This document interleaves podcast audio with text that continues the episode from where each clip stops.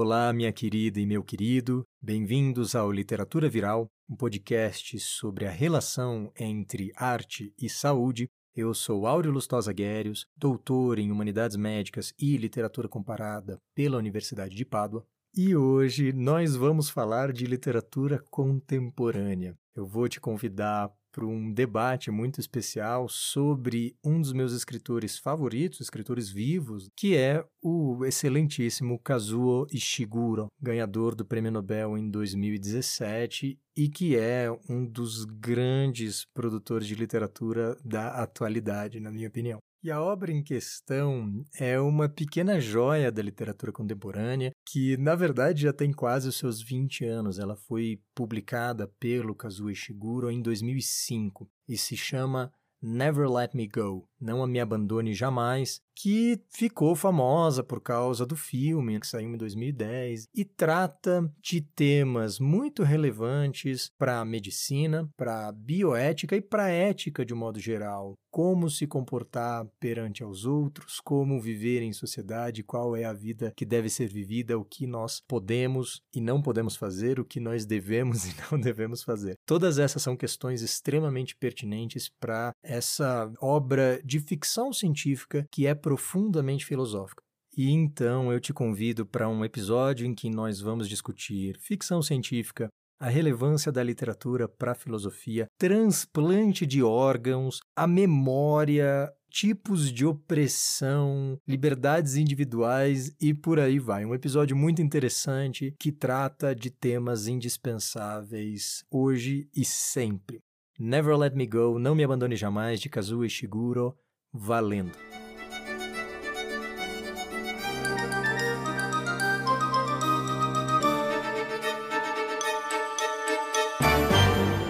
Pois bem, senhoras e senhores, eu vou ter que começar o episódio de hoje com uma confissão.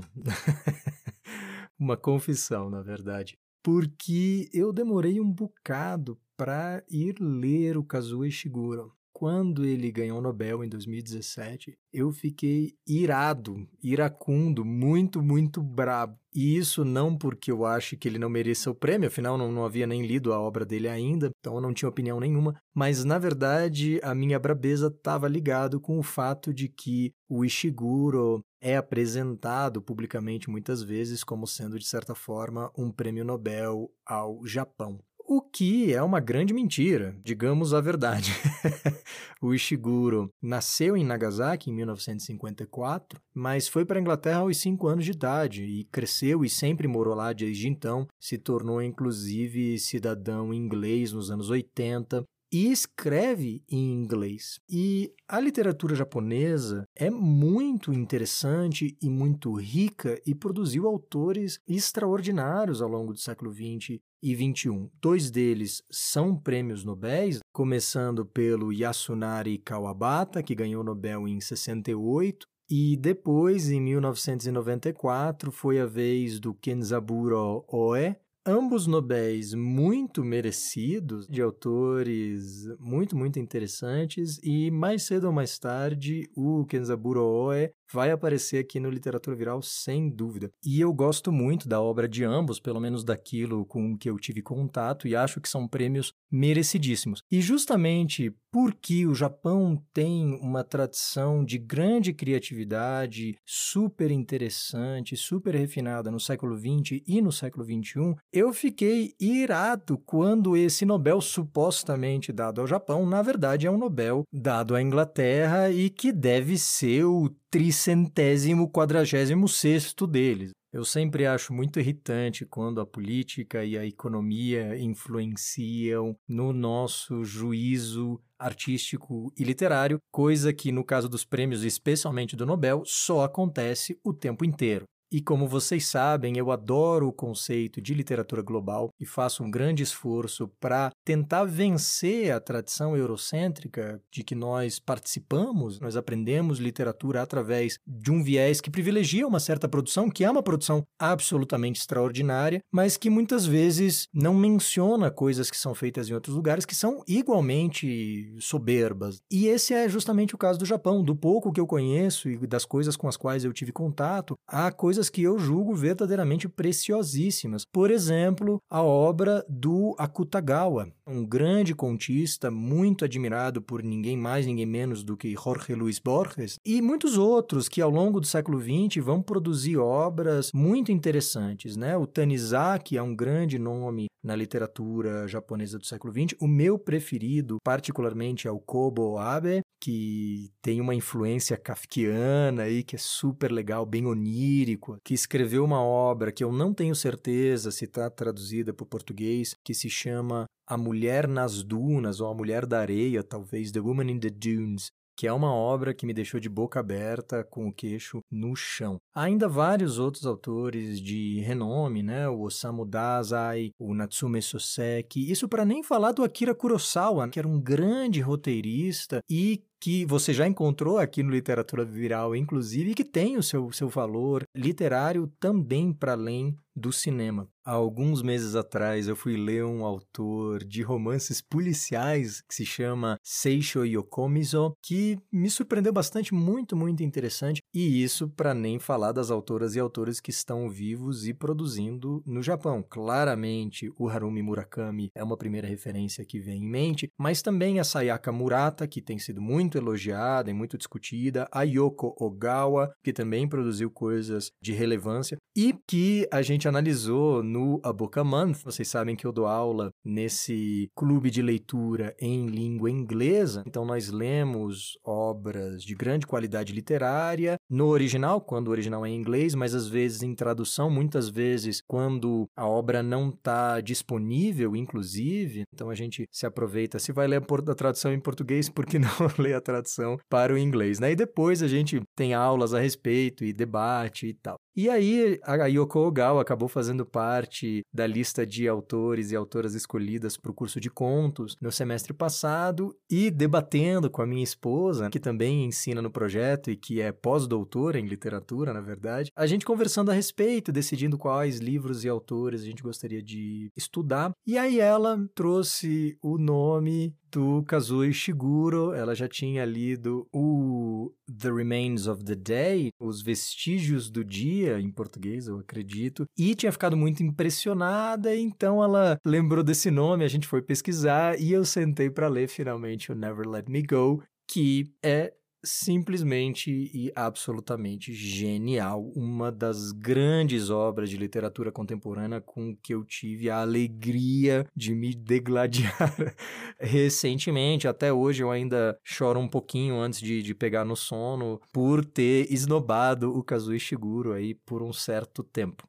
E então, Never Let Me Go, Não Me Abandone Jamais, foi um dos livros que a gente discutiu no curso Novels Advanced. E normalmente a gente discute um livro por mês. O nome da escola é, afinal, A Book a Month. Mas nesse caso especificamente, a gente teve que abrir uma exceção e a gente ficou um mês e meio, na verdade, debruçado sobre essa obra, porque ela é boa assim. Ela, ela realmente exige atenção e ela oferece tantíssimo é uma obra muito, muito rica e eu vou tentar extrair um pouco desse ouro então no episódio de hoje. A primeira coisa que eu acho que é relevante, que deve ser dita a respeito do Não Me Abandone Jamais, é o fato de que se trata de uma ficção científica. E é algo surpreendente que um ganhador do Nobel se dedique a esse gênero, digamos assim porque a ficção científica foi tradicionalmente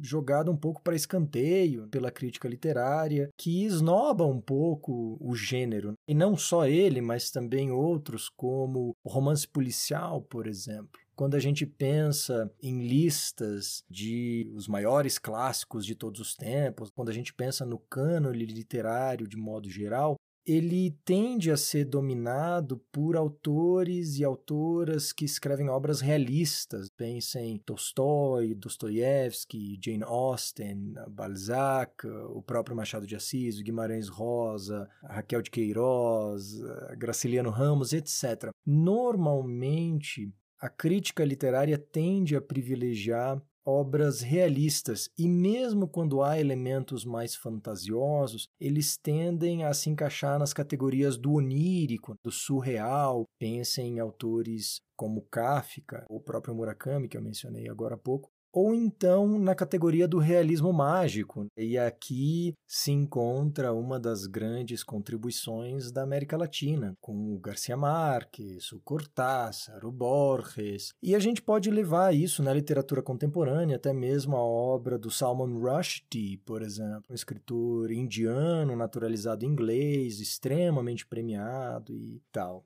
E relembrando tantos nomes, o que eu quero é mostrar essa preferência pelo realismo, especialmente ao longo do século XX. Não é tão fácil encontrar na história da literatura trabalhos que sejam considerados obras-primas em todos os sentidos e que pertençam à ficção científica. E eu não estou aqui manifestando uma opinião pessoal minha, eu estou descrevendo o que normalmente é o comportamento da crítica literária. Então a gente vai poder apontar para obras como Frankenstein, da Mary Shelley, mas a gente meio rápido acaba ficando sem obras à disposição, e isso também vale para o romance policial. Mas isso tem mudado, felizmente, em décadas recentes. Vários autores de alta literatura passaram a se dedicar, em algum momento da sua carreira, à ficção científica. A gente encontra exemplos na obra do Hermann Hesse, por exemplo, o seu último romance é uma obra de ficção científica, ou então a Doris Lessing, que também ganhou o Nobel, assim como o Ishiguro, e que produziu muita coisa no gênero. A gente tem autores de grande relevância como a Ursula Le Guin, que é uma matriarca, ou então a própria Margaret Atwood, que está viva e, e, produziu muita coisa legal, a Octavia Butler também nos Estados Unidos. Outro autor que também está vivo e produzindo é o Cixin Liu, autor chinês extremamente premiado, extremamente elogiado. Eu ainda não posso emitir um parecer de primeira mão, mas, mas ele está nas minhas listas de leitura aí já há muito, muito tempo. Enfim, eu estou argumentando aqui que há um certo renascer desse gênero e uma nova aceitação da ficção científica como um campo em que boa literatura, grande arte pode ser produzida. E eu realmente acho que essa narrativa do Kazuo Ishiguro caminha nessa direção. Só que o Ishiguro brinca com as nossas expectativas. Porque quando a gente senta para ler algo de sci-fi, a gente espera uma coisa que é orientada em direção ao futuro. Quase todas as sci-fis falam do futuro, na real. Enquanto que a fantasia muitas vezes é orientada em direção ao passado e quase sempre à Idade Média. Pensem no Senhor dos Anéis, pensem no Game of Thrones e em mundos em que a gente tem dragões e todo tipo de criatura, mas cuja tecnologia é pré-capitalista, uma tecnologia aí que se baseia no que estava disponível disponível aí no século, sei lá, do século X ao século XIV, XV, por aí. A ficção científica, em contrapartida, faz o oposto. Ela olha para o futuro, imagina um mundo em que a tecnologia tem um impacto ainda mais profundo e, e novas descobertas reorganizaram a nossa vida em sociedade. Muitas vezes a ficção científica está mais interessada em prever consequências do desenvolvimento tecnológico do que prever o desenvolvimento tecnológico em si. Então, de certa forma, o gênero muitas vezes está mais interessado em prever o tráfego do que prever a invenção do carro.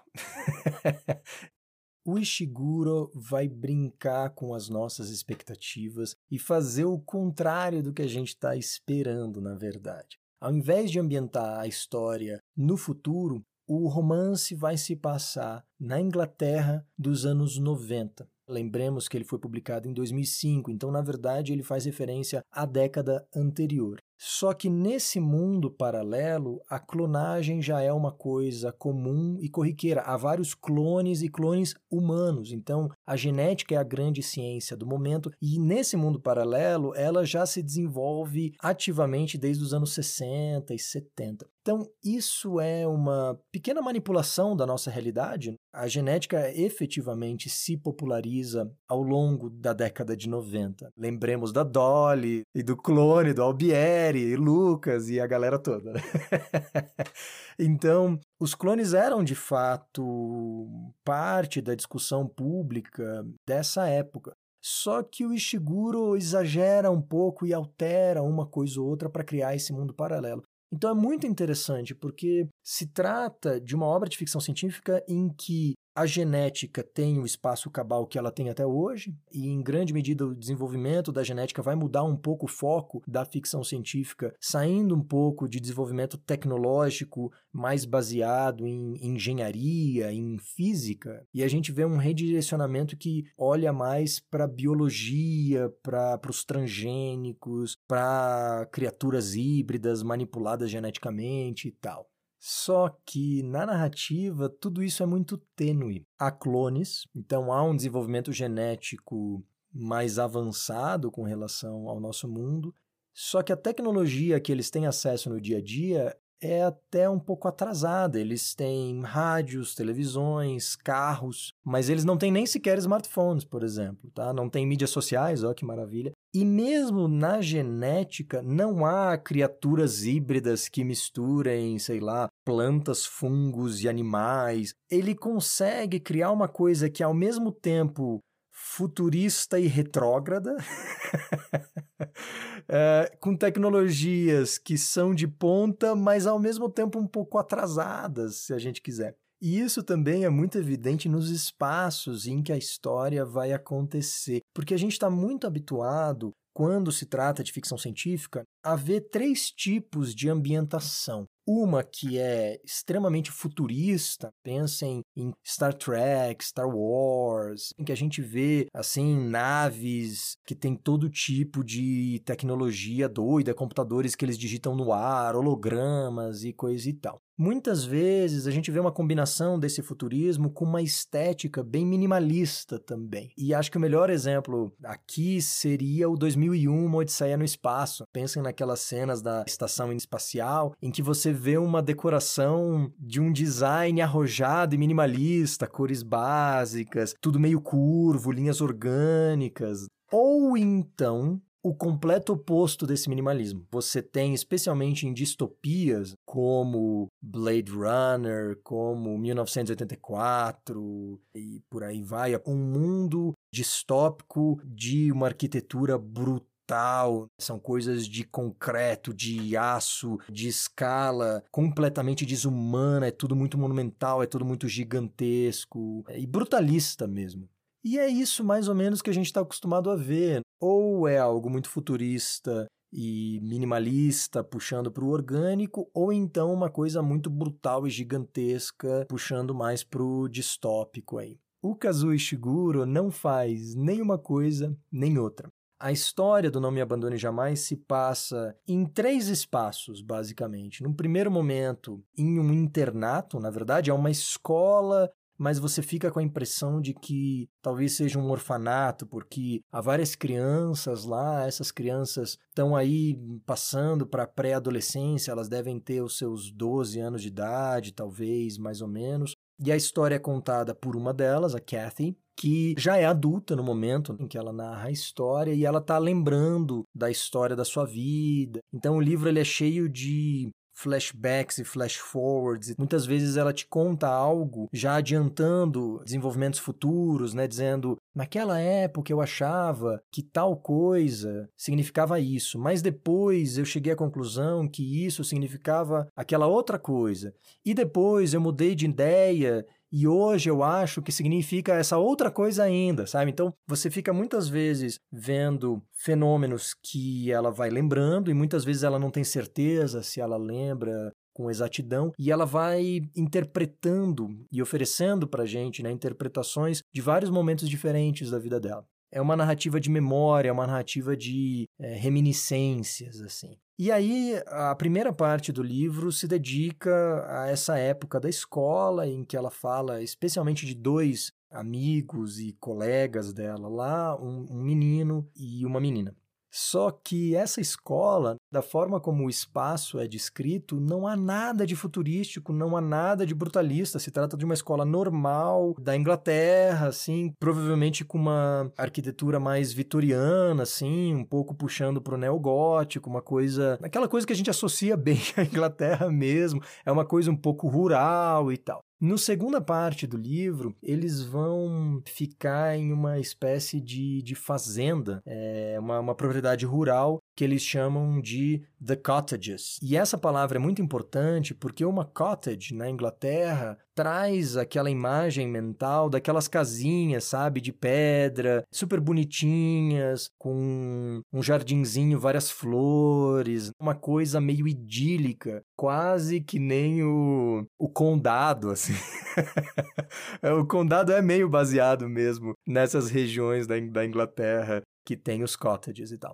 Então eles vão ficar numa propriedade rural dessas daí, na segunda parte do livro. Então, de novo, não há nada de tecnológico ou futurista, muito pelo contrário. Tanto o espaço da escola quanto esse espaço do, do cottage parece se orientar em direção ao passado, sabe? Uma coisa que é mais comum do gênero da fantasia e não tanto da ficção científica. E só na terceira parte em que a gente vai ver uma coisa um pouco mais tecnológica, porque a narrativa ela fica transitando muito por hospitais. Só que, de novo, esses hospitais não têm nada de diferente dos nossos hospitais, na verdade. Então, a tecnologia que eles têm acesso ali seria a que a gente tem acesso também é, no nosso dia a dia. Uma outra coisa que eu acho muito interessante dessa narrativa é que a gente acompanha um número muito pequeno de personagens que estão sempre segregados da sociedade ao seu redor. Então, nesses três espaços, a escola, a propriedade rural e os hospitais, eles raramente conseguem entrar em contato com o restante da sociedade. Eles estão isolados meio que sempre. Isso cria um, um sentimento de claustrofobia ao longo do romance que é muito, muito interessante. Isso já começa desde o início. Como eu mencionei, eles se encontram em uma escola que se chama Hailsham, que é uma mistura de colégio, orfanato e reformatório, né? fica muito, você fica se perguntando o que exatamente é aquela instituição, porque as crianças estão lá desde sempre. Elas nunca mencionam familiares de nenhuma natureza, elas não têm pais ou mães ou irmãos ou irmãs ou primos, tias, nada. E aparentemente elas estão lá desde que elas meio que nasceram, sabe? Então você fica com a impressão de que elas foram abandonadas para serem adotadas, só que não existe nenhum mecanismo de adoção, não existe visita alguma, elas não têm expectativa alguma de serem adotadas, de saírem dali e tal. E como eu mencionei, né, a narrativa nos é contada do ponto de vista de uma das estudantes ali, que já adulta relembra a sua infância e ela antecipa algumas coisas pra gente, mas não tantas também. Então sempre fica esse suspense do que está acontecendo e eu sinto informar, mas um pouco desse suspense eu vou estragar, porque não tem como eu analisar a narrativa sem dar alguns spoilers aí, mas não é nada que você já não teria visto, sei lá, no trailer. Foi feito um filme recentemente, então se você viu o trailer desse filme, você já sabe tudo que eu tô dizendo aqui. Não se preocupe que você vai se deliciar com a leitura completamente, tá? Eu não vou estragar a sua leitura, mas uma outra, uma outra surpresa eu vou ter que mencionar aqui esse suspense ele vai se desenvolvendo aos pouquinhos, porque você começa a perceber várias coisas um pouco peculiares, depois até meio estranhas que acontecem nessa escola. Há coisas muito legais, as crianças são incentivadas a praticar muitos esportes. E o ensino ele é muito mais baseado em ciências humanas e em produção artística do que em matemática, física, química, né? Uma coisa um pouco mais instrumental, como é a nossa escola. A gente tende muito mais às ciências exatas e biológicas no nosso ensino de modo geral do que as ciências humanas. Nesse espaço, o que acontece é um pouco o contrário, só que é, uma, é um estudo de ciências humanas e de arte que é mais baseado na produção de artef no sentido de, de artefato mesmo, sabe? De manufatura, do que de reflexão acerca da arte e tal. Então eles, cada um deles é estimulado a ter o seu próprio projeto artístico, é, desenhar, esculpir e tal e eles não têm, não existe dinheiro na escola, né? Então eles ganham, eles produzem a própria arte, deles trocam uns com os outros e comercializam. Existe um comércio paralelo de arte, basicamente, que eles usam para comprar coisas dentro da própria escola. Então você pode escrever um poema e vender em troca de um escambo, né? Em troca de um, sei lá, um uma escultura que depois você, quem sabe, usa para comprar dois quadros e tal. E com uma certa recorrência, uma ou duas vezes no ano, as crianças são visitadas por uma senhora que é chamada genericamente de Madame, porque ela é francesa, e ela avalia a qualidade estética dessa produção artística né, e escolhe o que ela considera de melhor e leva embora e para os alunos nunca é dito por que, que ela faz isso e para onde essas obras são levadas. Eles presumem que há uma certa galeria, digamos assim, da escola em que os trabalhos deles são expostos. E é uma grande honra, na verdade, que o seu produto lá, a sua arte, seja escolhida pela madama e levada para ser exposta. É um elemento de grande prestígio entre os próprios alunos. Uma outra coisa que você também percebe é que há uma grande atenção à saúde eles são absolutamente proibidos de fumar, eles fazem muitos esportes, muita atividade física, como eu já mencionei, mas eles também fazem semanalmente check-ups médicos, sabe? Então, um monte de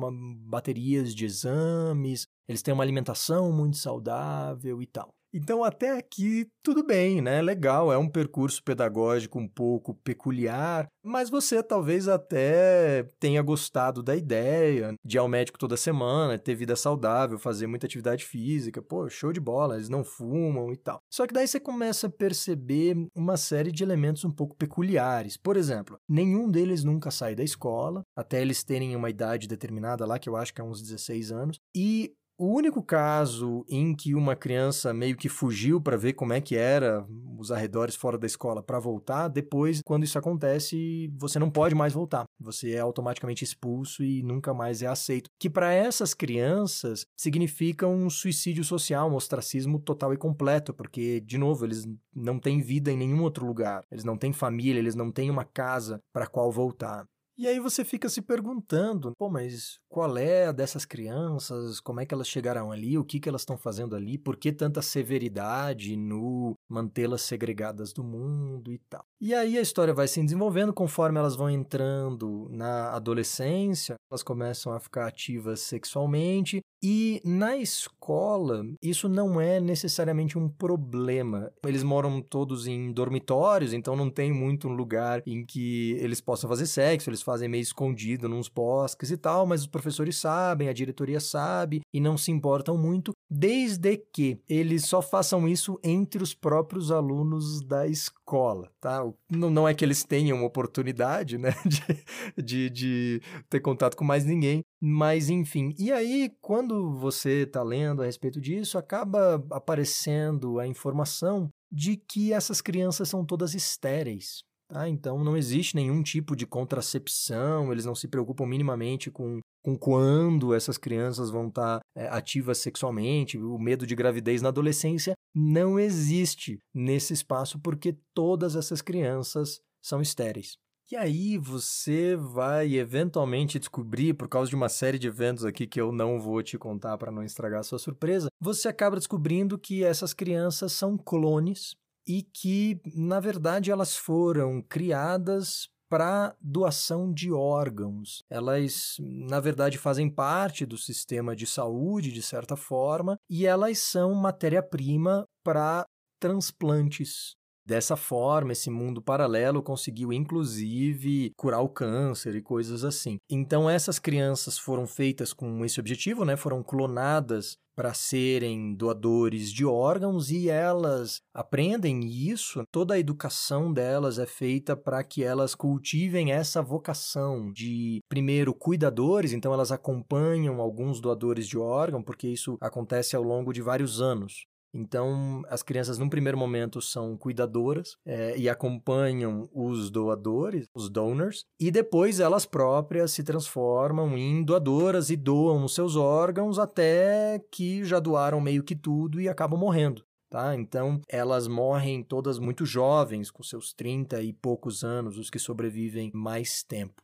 E isso faz com que a narrativa parece que a gente está falando de repente de uma mega distopia brutal e opressora no estilo 1984. Esse é o tipo de descoberta que você espera encontrar ou no final da narrativa, ou se ela vier tipo na metade, sei lá, a descoberta da, do Matrix, quando Neo descobre que o mundo inteiro era uma farsa e que na verdade o mundo real é um mundo dominado pelas máquinas e terrível e tal. E aí você espera que eles passem a lutar contra esse sistema opressor pelo resto da narrativa. Mas, de novo, o Kazuo Ishiguro gosta de quebrar as nossas expectativas. Então você já descobre, na realidade, essa história dos clones meio que na primeira, no início da narrativa, ali no primeiro um terço da narrativa. E depois você vai ver o foco sendo colocado sobre o desenvolvimento psicológico dessas três personagens principais: da Kathy, que conta a história, da Ruth, que é a melhor amiga dela, e do Tommy, que também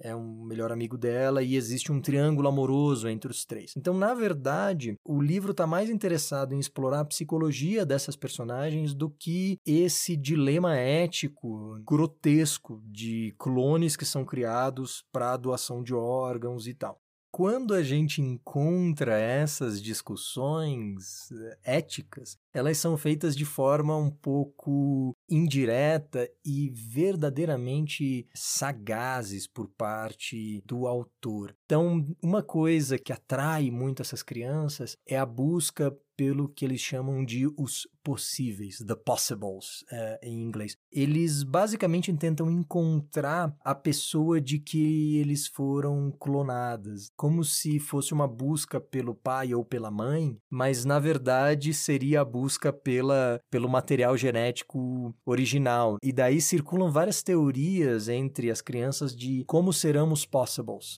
Uma linha acha que os possíveis vão ter a mesma idade deles, porque no momento do nascimento, digamos assim, eles já seriam clonados, então eles teriam praticamente a mesma idade, o possível, que é o, a matéria-prima original, né, e o clone, ou então não, né, eles podem ter sido clonados de qualquer pessoa, e daí talvez o possible seja uma pessoa que já esteja talvez na idade adulta, ou na velhice até mesmo, ou até talvez já tenha morrido, vai saber. Então essas são as principais é, linhas de pensamento dos personagens do livro, né, e eles ficam ativamente buscando esses possíveis porque ao, ao tentar encontrar essa pessoa a partir de que eles foram clonados, eles tentam vislumbrar que tipo de vida eles teriam tido se eles não fossem clones destinados à doação de órgãos. Então é uma coisa muito estranha, muito triste, muito pesada, só que ela é apresentada com absoluta leveza porque as crianças não questionam em momento algum, pelo menos não com, com rebeldia, com confronto, elas não tentam se libertar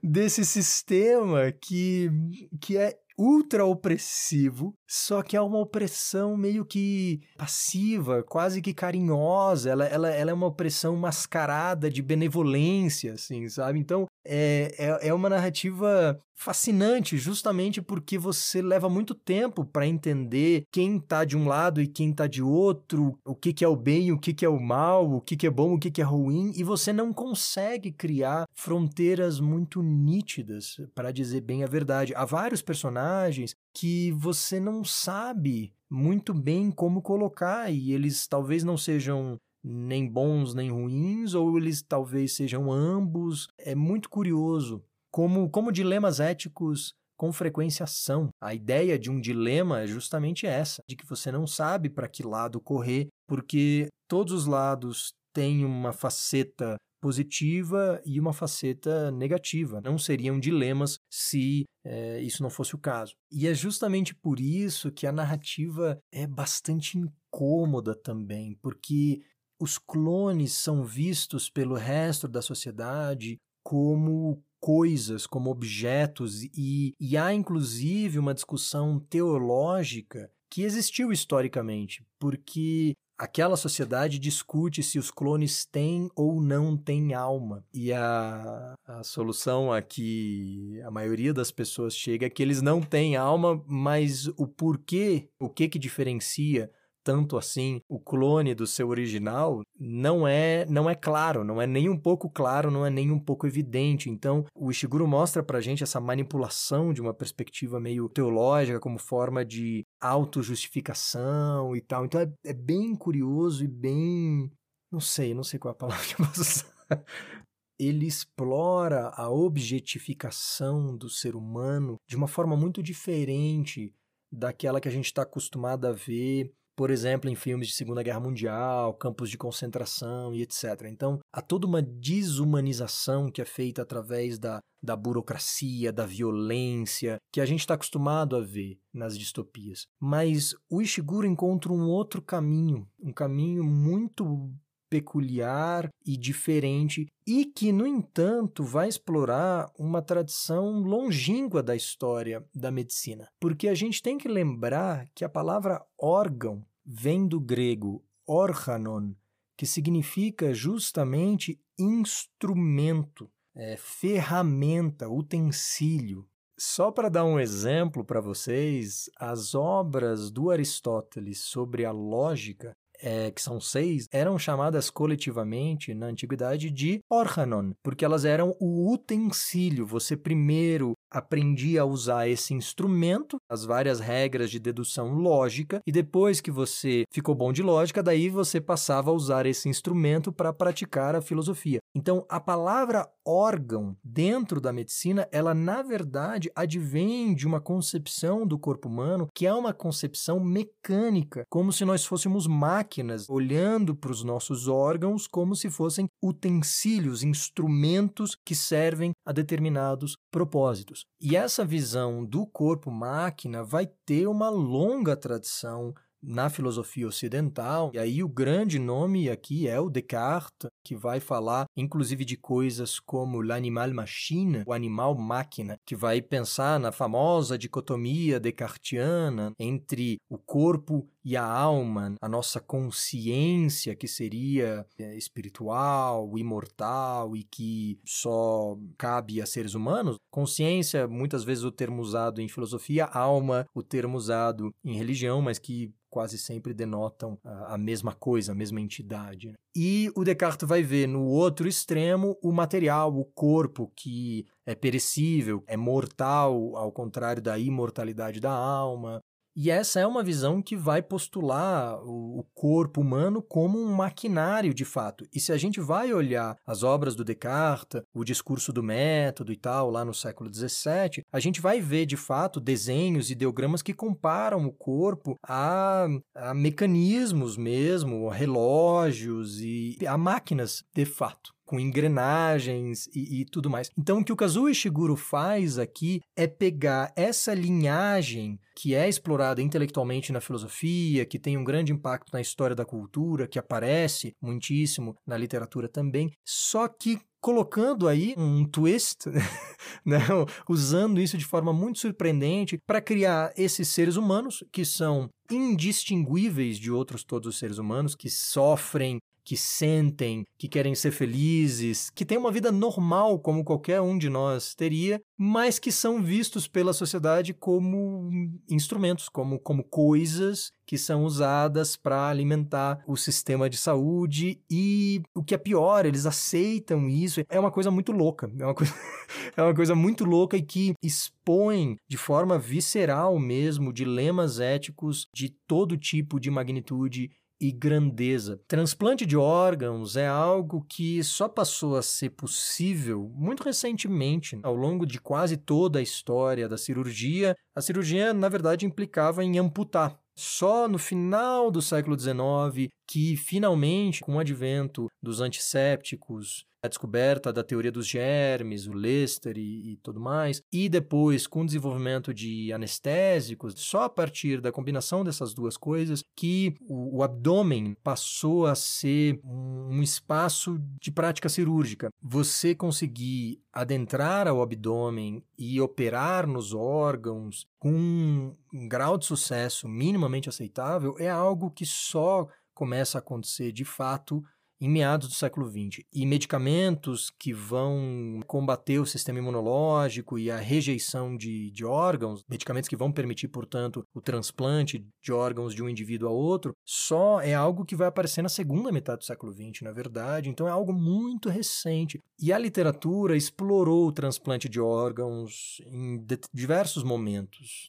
Me vem em mente o Mago de Oz, por exemplo, e se a gente lembrar bem, uh, o espantalho ele quer ter um cérebro, e o, o lenhador, lá, o homem de lata, ele quer ter um coração. Existe uma pequena brincadeira ali com um transplante de órgãos. Porque vejam que eles não estão pedindo amor e inteligência. Eles estão pedindo órgãos mesmo, né, que representam simbolicamente outras coisas. Uma outra narrativa que me vem em mente também é o Homem Bicentenário, né, do, do Asimov, em que a gente tem um, um robô que é capaz de criatividade, que tem consciência, que tem sentimentos, e que tem uma grande admiração pelos seres humanos e que resolve se transformar em um ser humano. E aí ele passa por várias cirurgias, ele mesmo desenvolve as técnicas necessárias para esses procedimentos cirúrgicos. Ele implanta, por exemplo, um sistema digestivo humano nele próprio, fazendo uma, uma conexão aí de biorrobótica. É, e aí ele passa a poder comer como os seres humanos e tal. E eventualmente, né, ele até altera os circuitos centrais dele lá, o que seria o equivalente do cérebro para que ele comece a, a, se degradar e que ele, ele envelheça, portanto, e eventualmente morra. Então a gente tem narrativas que tratam mais ou menos de transplante de órgãos antes do Kazuo Ishiguro, mas é algo muito tênue. Eu não me lembro de nenhuma outra narrativa que seja de fato baseada inteiramente sobre isso e sobre os problemas bioéticos que essa prática cria. Então, essa é uma obra de grande potência, filosófica, inclusive. E se você já acompanha o Literatura Viral há um tempo, você já me ouviu falar muito disso. Eu realmente acredito piamente nisso. A literatura nos oferece um mundo hipotético, um mundo em que a gente pode se perguntar: e se? E se tal coisa fosse o caso? E aí a gente começa a imaginar as consequências. E isso é muito relevante para as nossas vidas, especialmente quando se trata de experiências que não podem ser repetidas. Então, a literatura tem muitíssimo a dizer acerca da morte. A gente não sabe como é morrer, não tem como você experienciar isso sem morrer. Então é um pouco desagradável porque você não volta dessa experiência. Quem já morreu até onde sabemos, não voltou para contar, né? Não há nenhuma evidência incontroversa. Eu, infelizmente, não vou contar aqui o Gasparzinho, o Fantasminha Camarada, como relevante nesse contexto. E, portanto, a literatura oferece para gente uma série de reflexões que são possíveis, que são plausíveis, que ajudam a gente a refletir. Não necessariamente a gente vai chegar a uma conclusão final, mas a gente consegue vislumbrar diversos cenários que é um, não deixa de ser também um mecanismo que é usado em filosofia quando a gente faz uh, experimentos mentais. Né? Os filósofos o tempo inteiro criam pequenas historinhas que duram um parágrafo ou dois, em que eles dizem, poxa, e se tal coisa acontecesse? E aí eles tentam, com base nessa pequena historinha que eles contam, eles tentam chegar a alguma conclusão metafísica, ética, ontológica, sei lá, vai depender do que, que eles estão discutindo. Tá? A diferença da ficção científica e da literatura é que, ao invés de durar dois ou três parágrafos, essa discussão cresce para englobar dezenas e dezenas, centenas de páginas, uh, livros inteiros. E são deliciosas de ler e nos entretêm ao mesmo tempo que é, nos engrandecem. Enfim, eu tenho muito mais coisas a dizer, mas esse episódio já se estendeu o suficiente. No próximo episódio eu vou continuar falando de ficção científica e a gente vai discutir um conto maravilhoso da Ursula Le Guin, uma das minhas autoras favoritas no gênero. Como sempre, se você gosta do Literatura Viral, considere nos apoiar. Você pode fazer isso sem gastar nada, compartilhando o episódio, comentando o podcast por aí. Ou então você pode ser meu aluno em algum dos cursos de humanidades médicas que eu ofereço, ou atualmente no A Book a Month, um projeto de leitura em inglês, que eu já mencionei várias vezes aqui no, no podcast, em que a gente lê obras em língua estrangeira, eu dou aula a respeito do assunto também em inglês e depois a gente faz uma série de debates discutindo os detalhes, as minúcias dessas narrativas. A ideia é criar uma imersão para a prática de língua estrangeira, ao mesmo tempo que você aprende sobre história da cultura, sobre literatura do modo geral, sobre arte. E por enquanto é só, senhoras e senhores. Nos vemos então no próximo episódio para falar acerca de Ursula Le Guin. Um abraço.